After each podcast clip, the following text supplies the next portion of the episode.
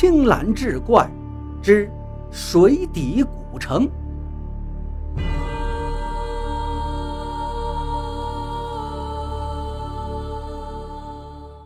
那个老头子站在潭水边，看着嘎斯挣扎了好大一会儿，眼看着体力不支要出事儿了，他这才扑通一声跳进潭水中，把嘎斯救了出来。嘎斯早就浑身湿透了，趴在岸边半天没缓过来，而这个小老头却很欣喜地捏捏他的胳膊，又摁摁他的腿，不停地夸赞。不错，真不错。嘎斯就问他：“爷爷，你刚才为什么把我扔到水里？你就不怕把我淹死吗？”老头一听笑了：“哈哈哈哈，淹不死的，有我在，怎么可能让你淹死呢？我来问你，小娃娃，你想不想跟我学本事啊？”嘎斯一听这话，高兴的一下子来了精神，跳起来问道：“你是要教我怎么钓鱼吗？”老头却摇了摇头：“钓鱼算什么？我要教你一种大本事。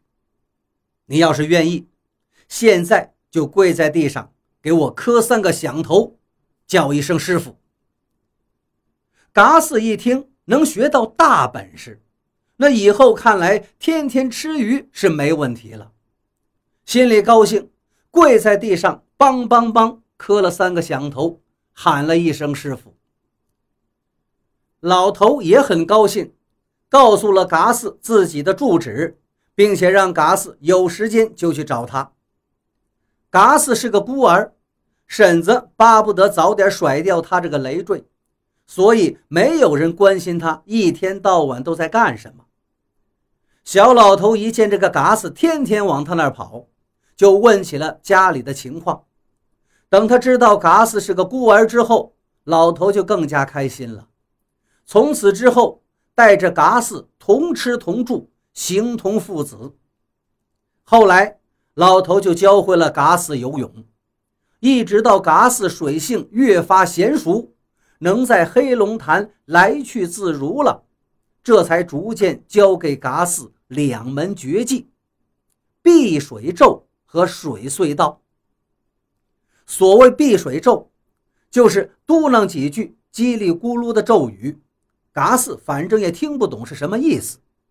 但是慢慢的，嘎斯发现这几句咒语是暗藏玄机的，并不是靠死记硬背那么简单。因为这个避水咒。会随着年月时辰的变化而略有变化，主要就是把咒语中每个字的顺序加以调整。但是如何调整，要看水隧道在哪个方位。那么水隧道又是如何定位呢？老头拿出了一个罗盘一样的东西，告诉嘎斯，这个玩意儿叫止水针。止水针有半个巴掌大小，要比罗盘看上去精密更多。那里面有很多奇奇怪怪的符号和文字。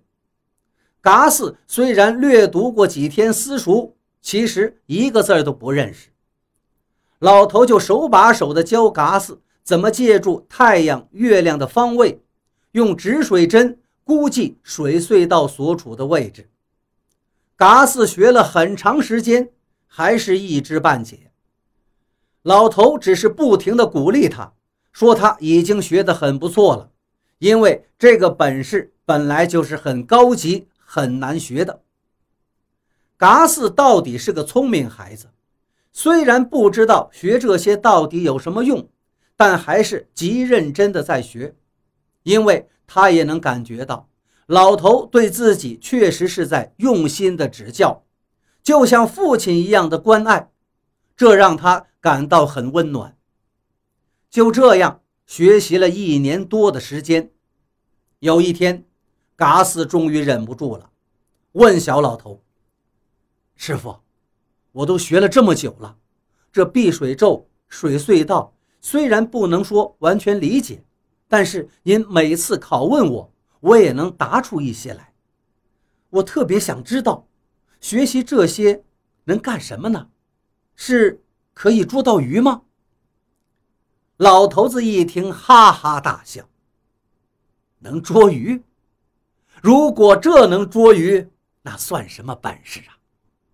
找个机会，我让你看看，这碧水咒跟水隧道到底能干什么。